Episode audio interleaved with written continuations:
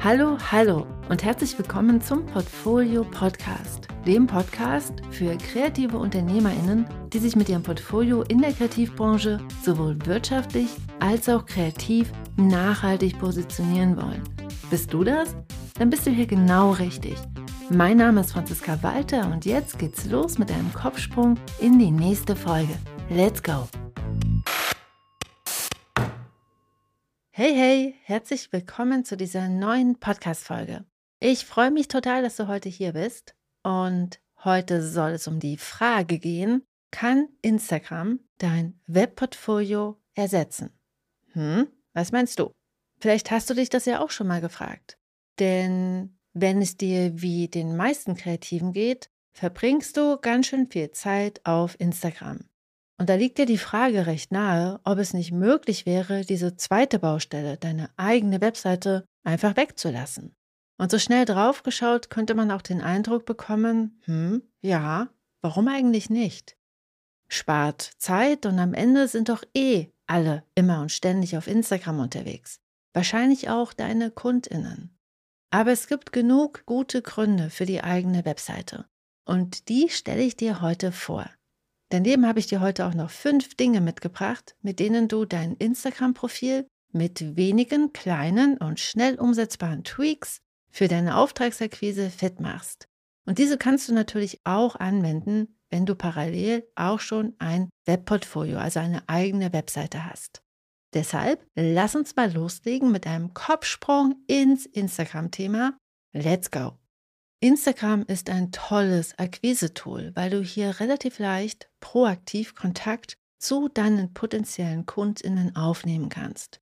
Indem du zum Beispiel unter ihren Posts kommentierst, ihnen folgst, Hashtags verwendest, die deine KundInnen interessieren oder auch deine KundInnen zu einer passenden Gelegenheit einfach mal tagst, um so auf dich aufmerksam zu machen. Es ist zwar schon ein paar Jahre her und muss so gegen 2013 oder 2014 gewesen sein, aber damals hat es mich total beeindruckt, als ein Illustrationskollege ein illustriertes Porträt von einem bekannten US-amerikanischen Superstar gepostet hat. Das Porträt hat er natürlich selbst gezeichnet und in seinem Post hat mein Illustrationskollege eben diesen bekannten Superstar darin getaggt. Und schwuppdiwupp hatte eben dieser bekannte US-amerikanische Superstar den Post meines Kollegen kommentiert. Und es gibt nicht viele Plattformen, wo sowas so funktioniert. Und gleichzeitig ist Instagram eine Plattform für Bilder und für Videos. Und deshalb ist es total sinnvoll, diese Plattform auch für deine Akquise zu benutzen, wenn du Illustratorin bzw. Designerin bist, also mit Bildern arbeitest. Aber jetzt ist mal wieder Zeit für gute Idee, schlechte Idee. Ganz auf die eigene Website zu verzichten, halte ich für eine schlechte Idee. Beides parallel in deine Akquisestrategie zu integrieren, halte ich dagegen für eine ziemlich gute Idee. Also, warum ist es nicht empfehlenswert, ganz allein auf Instagram zu setzen? Das größte Problem, das ich bei Instagram sehe, ist, dass du sehr viel Arbeit in deine Akquise, deine Reichweite und dein Netzwerk steckst diese aber auf fremden Boden aufbaust.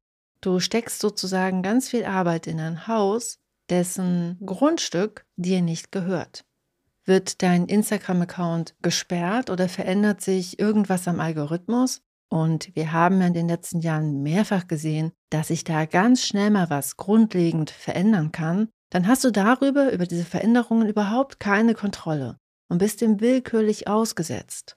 Und ja, es ist nicht so weit hergeholt, dass deine Posts von einem Tag auf den anderen auf einmal keine Menschenseele mehr oder nur noch einen Bruchteil deiner FollowerInnen erreichen.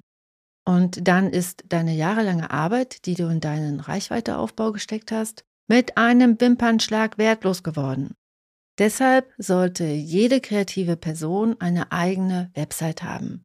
Diese ist einfach dein professionelles Zuhause im Internet. Sie macht dich zu einer glaubwürdigen und professionellen Geschäftspartnerin und über diese hast du die volle Kontrolle, denn sie gehört dir. Es ist dein Haus und dein Grundstück. Dein eigenes Webportfolio ist der Dreh- und Angelpunkt auf dem deine potenziellen KundInnen alle essentiellen Informationen zu deinem Angebot als Illustratorin und Designerin finden und das Ganze ist an einem Ort versammelt und übersichtlich verpackt. Super gut. Deshalb, solltest du gerade ausschließlich Instagram als Webportfolio benutzen, dann möchte ich dich heute einladen, die Idee, dir ein eigenes Webportfolio aufzubauen, mal so ein paar Tage mit dir herumzutragen. Und dieses eigene Web zu Hause zu bauen, das geht heutzutage auch recht schnell und auch ganz ohne Code und ohne Programmierkenntnisse. Das allererste, was du dafür brauchst, ist eine eigene URL. Und falls du die noch nicht hast, dann fordere ich dich heute mal zu einer kleinen Mini-Challenge heraus. Eine URL bei einem Webhosting-Service zu kaufen kostet keine fünf Minuten. Und die URL alleine kostet dich irgendwas zwischen 25 Euro im Jahr. Wie wäre es denn, wenn du dir heute deine erste URL kaufst? Denn selbst wenn du nicht sofort deine Webseitenbauarbeiten beginnst, hast du mit dem URL-Kauf einen ersten großen Schritt dorthin gemacht. Wenn du dich dafür interessierst, was es bei Web-Portfolio-Lösungen so zu beachten gilt, dann hör auch gern mal in den Portfolio-Podcast Nummer 35 hinein. Der heißt Die beste Lösung für dein Webportfolio und gibt dir einen Überblick, was für Möglichkeiten du hast, dir dieses eigene Web zu Hause aufzubauen. Und vielleicht denkst du ja jetzt, ja, ja, ja, ja, ja, Franziska, aber wie optimiere ich denn nun mein Instagram-Profil, damit es als Portfolioersatz funktioniert? Zumindest so lange, bis ich mein eigenes Webportfolio aufgebaut habe. Sehr gute Frage.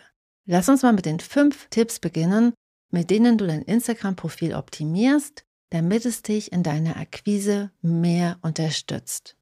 Und Tipp Nummer eins heißt, optimiere deine Bio, indem du in deiner Bio sagst, was deine Kundinnen von dir erwarten können und wer du bist.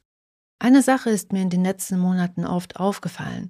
Hauptsächlich, weil ich den Menschen, die meine Posts kommentieren und die mir liebe Nachrichten schreiben, total gerne mit gebührenden Respekt und mit der Erwähnung ihres Namens eine Antwort schreibe.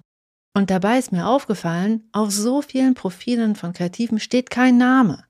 Alternativ sind viele Profilnamen total kryptisch. Man kann vielleicht davon noch irgendwie ableiten, dass es da um Design geht oder um Illustration, aber wer dahinter steckt, bleibt oft ein großes Geheimnis. Und das ist nicht gut. Warum ist das nicht gut? Dein Gegenüber kann dich so nicht sehen und nicht kennenlernen. Du bleibst eine Worthülse, anstatt der tolle Mensch zu sein, der du bist. Und Menschen wollen doch mit Menschen zusammenarbeiten. Aber eben nur mit Menschen, von denen sie wissen, dass es sie wirklich gibt, bei denen sie auch wissen, wie sie diese in der nächsten E-Mail ansprechen sollen. Also, sorge in deiner Bio dafür, dass deine KundInnen wissen, wie du heißt. Entweder kann man deinen Namen über deinen Instagram-Handle ableiten, also über deinen Usernamen, oder der Name steht auf deinem Profil. Und ja, ich weiß, für deine Bio hast du aktuell nur 150 Zeichen zur Verfügung. Und das ist wirklich nicht viel. Aber trotzdem ist es sinnvoll, diese 150 Zeichen bestmöglich zu nutzen, um dort auch noch deinen Kundinnen zu zeigen, was du machst und was dein Angebot ist. Beim Angebot ist es ja eh eine ziemlich gute Idee, das knackig und präzise und so kurz wie möglich zu formulieren. Deshalb nutzt die Instagram-Limitation als Challenge, dein Angebot ganz knackig in diese 150 Zeichen zu verpacken. Apropos Angebot, wenn du gar nicht so genau weißt, was du eigentlich anbietest, dann lad dir gerne mein Workbook Dein kreatives Angebot, was bietest du an und wer braucht das, für 0 Euro herunter. Das hilft dir dabei und es erklärt auch noch einmal ganz genau, warum deine Kundinnen es so gut finden, wenn du ein klares und eindeutiges Angebot formulierst. Du findest das Workbook unter www.diegutemappe.de slash Angebot. Weiter geht's mit Tipp 2 und Tipp 2 schließt fast nahtlos an Tipp 1 an. Tipp 2 sagt, werde sichtbar mit einem Profilfoto, das dich zeigt. Dabei sind sowohl Fotos als auch illustrative Porträts total üblich. Das bedeutet, wenn du kein Foto von dir zeigen möchtest, dann nimm eine Illustration von dir, die bestenfalls auch deine kreative Arbeit gut repräsentiert. Gleichzeitig spricht aber auch einiges dafür, dich selbst zu zeigen mit einem Foto. Denn deine Kundinnen buchen dich ja nicht nur ausschließlich für deine Arbeit, sondern auch dafür, wer du bist und wofür du stehst. Und ein Foto macht dich sichtbar als der Mensch und die Persönlichkeit, die du bist. Ein Foto hilft anderen Menschen auch, sich an dich zu erinnern und ein Gefühl von einem echten Gegenüber in dieser sehr virtuellen Welt zu entwickeln. Zwei Sachen sind hier noch zu ergänzen. Erstens ist dein Profilfoto wirklich das Erste, was deine Kundinnen sehen. Es gibt also massiv die Richtung vor. Du solltest dir also, egal ob du dich für ein Foto oder für eine Illustration entscheidest, wirklich sicher sein, dass dieses Bild das ist, woran sich deine Kundinnen erinnern sollen, wenn sie an dich denken. Umso emotionaler sich dein Gegenüber von diesem Bild angesprochen fühlt, desto besser wirst du erinnert werden von deinen Kundinnen. Deswegen funktionieren Illustrationen im Allgemeinen oft besser als die meisten Logos und Fotos eben noch besser als Illustrationen. Und gleichzeitig solltest du ein Bild auswählen, das auch in diesem briefmarkengroßen Format gut funktioniert und bestenfalls auch noch in dieser Mini-Darstellung unter den Likes immer noch wiedererkannt wird. Und dann geht's schon weiter mit Tipp Nummer drei: Poste konsistent und poste dein Angebot. Hier stecken eigentlich zwei Tipps drin. Beginnen wir mal mit Tipp Nummer eins: Consistency before Frequency. Wenn du auf Instagram etwas in 2023 erreichen möchtest, dann solltest du mit einer großen Konsistenz posten. Ob du jetzt jede Woche oder jeden Tag postest, hängt so ein bisschen von deinen individuellen Zielsetzungen ab. Was aber unabhängig davon gilt, ist, Konsistenz wird vom Algorithmus und vor allen Dingen auch von deinen FollowerInnen belohnt. Es ist ein bisschen so wie mit allem in der Akquise. Berechenbarkeit hilft dir, Vertrauen aufzubauen. Und was macht dich berechenbar? Konsistenz. Konsistenz beim Posten und in deinen Inhalten. Denn natürlich solltest du nicht alles querbeet posten, sondern jeden Post mit deinen Wunschkundinnen im Hinterkopf entwickeln. Denn am Ende machst du das ja alles, um damit Aufträge zu akquirieren. Was bedeutet das? Poste Inhalte, die die Ergebnisse zeigen, die deine Kundinnen wollen. Und diese Art von Posts sollten einen Großteil deines Feeds ausmachen und gib mit dem Rest Einblick in deine Arbeit und zeig dich als Person. Was kannst du noch tun? Benutze Hashtags, die deine Kundinnen beim Recherchieren mit großer Wahrscheinlichkeit nutzen. Ist dein Instagram-Profil wirklich dein einziges Portfolio im Netz, gilt es noch mehr, ein klares Angebot auszusprechen. Umso eindeutiger und klarer dein Angebot ist, desto weniger Verwirrung entsteht durch diese lineare und chronologische Struktur deines Profils. Denn ja, Instagram hat eine lineare und chronologische Struktur. Das, was gerade oben steht, ist das, was gesehen wird, wenn Menschen auf dein Profil kommen. Die sechs Bilder, die du als letztes gepostet hast, sind also die wichtigsten. Alles, was hinter Position 24 steht, wird mit ganz großer Wahrscheinlichkeit nur noch von einem Bruchteil deiner Gäste gesehen. Deshalb denke bei jedem Post an deine Kundinnen und überlege dir, was deine Kundinnen sehen müssen, damit sie dich beauftragen wollen. Kommen wir zu Tipp Nummer 4. Lass dich nicht von deinem Ego leiten. Instagram ist ja für den Dopaminkick gestaltet. Das Metaverse will dich definitiv nicht bei deiner Akquise unterstützen, sondern es möchte, dass du ganz, ganz, ganz viel Zeit auf Instagram verbringst. Denn damit verdient Mark Zuckerberg sein Geld. Wenn du Instagram für deine Auftragsakquise nutzen willst, sind die meisten Insights und Statistiken für dich nicht wirklich relevant. Denn stell dir mal vor, deine Statistik sagt dir vielleicht, dass dein letzter Post von 350 Personen geliked wurde. Das ist total schön und ich werfe eine Handvoll Konfetti zu dir rüber und feiere dich dafür. Für deine Akquise ist es allerdings nicht wirklich relevant, wie viele Personen insgesamt deinen Post gesehen und geliked haben sondern es ist relevant, wie viele Menschen darunter waren, die in der Position sind, dich für deine kreative Arbeit zu beauftragen. Und das sagt dir die Statistik nicht. Deshalb ist es viel sinnvoller zu überprüfen, ob dir deine bestehenden Auftraggeberinnen und deine potenziellen Kundinnen folgen, also Verlage, Artbuyerinnen, Agenturen, Bildredaktionen oder Lektorinnen. Und dann zu überlegen, was du tun kannst, damit diese Art von Followerinnen mehr werden Und ich will ja auch gar nicht der Partypooper sein. Feiere dich für jeden deiner Posts, der erfolgreicher war und mehr Likes gesammelt hat als der davor. Aber bewerte diese Zahlen nicht über und vor allen Dingen bekomm wegen dieser Zahlen keine schlechte Laune, wenn sie mal niedriger sind als sonst. Fokussiere dich lieber auf das, was für deine Akquise wirklich relevant und wirksam ist. Und hier mal als Randnotiz, Wachstum geht heute auf Instagram nicht mehr so schnell wie vor fünf, sechs Jahren. Und manchmal hilft es ja, wenn das mal jemand laut ausspricht. Ich hoffe, das unterstützt dich, nicht so enttäuscht zu sein, sollten deine Followerinnenzahlen gerade langsamer wachsen, als du gern hättest. So, und jetzt sind wir schon mal Tipp Nummer 5. Und Tipp Nummer 5 ist zum Schluss nochmal die Tipp-Spaßbremse.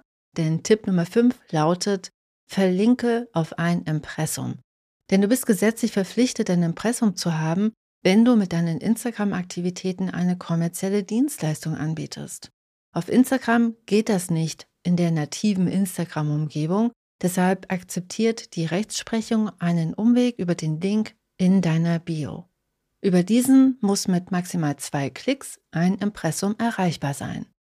Spätestens hier zeigt sich, dass du zumindest dafür eine eigene Webseite benötigst. Und wenn diese nur eine reine digitale Visitenkarte mit Impressum und Datenschutzerklärung ist. Wie gesagt, über den Link in deiner Bio kannst du auf eine externe Seite verweisen, die einen Link zu einem Impressum anzeigt. Viele nutzen auf Instagram externe Anbieter wie zum Beispiel Linktree oder Linktree-Alternativen, aber so eine Linkübersicht kannst du dir ganz schnell auch einfach selbst bauen. Wenn du zum Beispiel WordPress für deine Webseite benutzt, ist so eine Seite super schnell erstellt und so kannst du auf externe Anbieter vollkommen verzichten und hast ein Impressum für dein Instagram-Profil. Okay, das waren die fünf Tipps. Hier nochmal alle zusammengefasst. Tipp Nummer eins: Optimiere deine Bio, indem du klare Ansagen machst, was deine KundInnen von dir erwarten können und wer du bist. Tipp Nummer zwei: Werde sichtbar, bestenfalls mit einem Profilfoto, das dich zeigt. Tipp Nummer drei, poste konsistent und poste dein Angebot. Tipp Nummer vier, lass dich nicht von deinem Ego leiten. Und Tipp Nummer fünf, verlinke auf ein Impressum. Und deshalb jetzt mal die Frage an dich, womit fängst du heute an? Und welche Erfahrungen hast du mit Instagram als Portfolio gemacht? Hast du schon viele konkrete Auftragsanfragen und Aufträge damit akquirieren können? Teile deine Erkenntnisse und deine Erfahrungen total gerne unter dem Podcast oder direkt unter dem Blogartikel oder auf, stell dir mal vor, auf Instagram. und damit wünsche ich dir alles Liebe. Wir hören uns wieder nächste Woche. Bis dahin, ich freue mich auf dich. Tschüss. Ach und PS, hier noch ein Podcast-Tipp. Im Portfolio-Podcast Nummer 27 mit der Illustratorin Susanne Hoffmann erfährst du, was Reichweite heute auf Instagram wert ist. Den Link dazu packe ich dir in die Show Notes. Tschüss.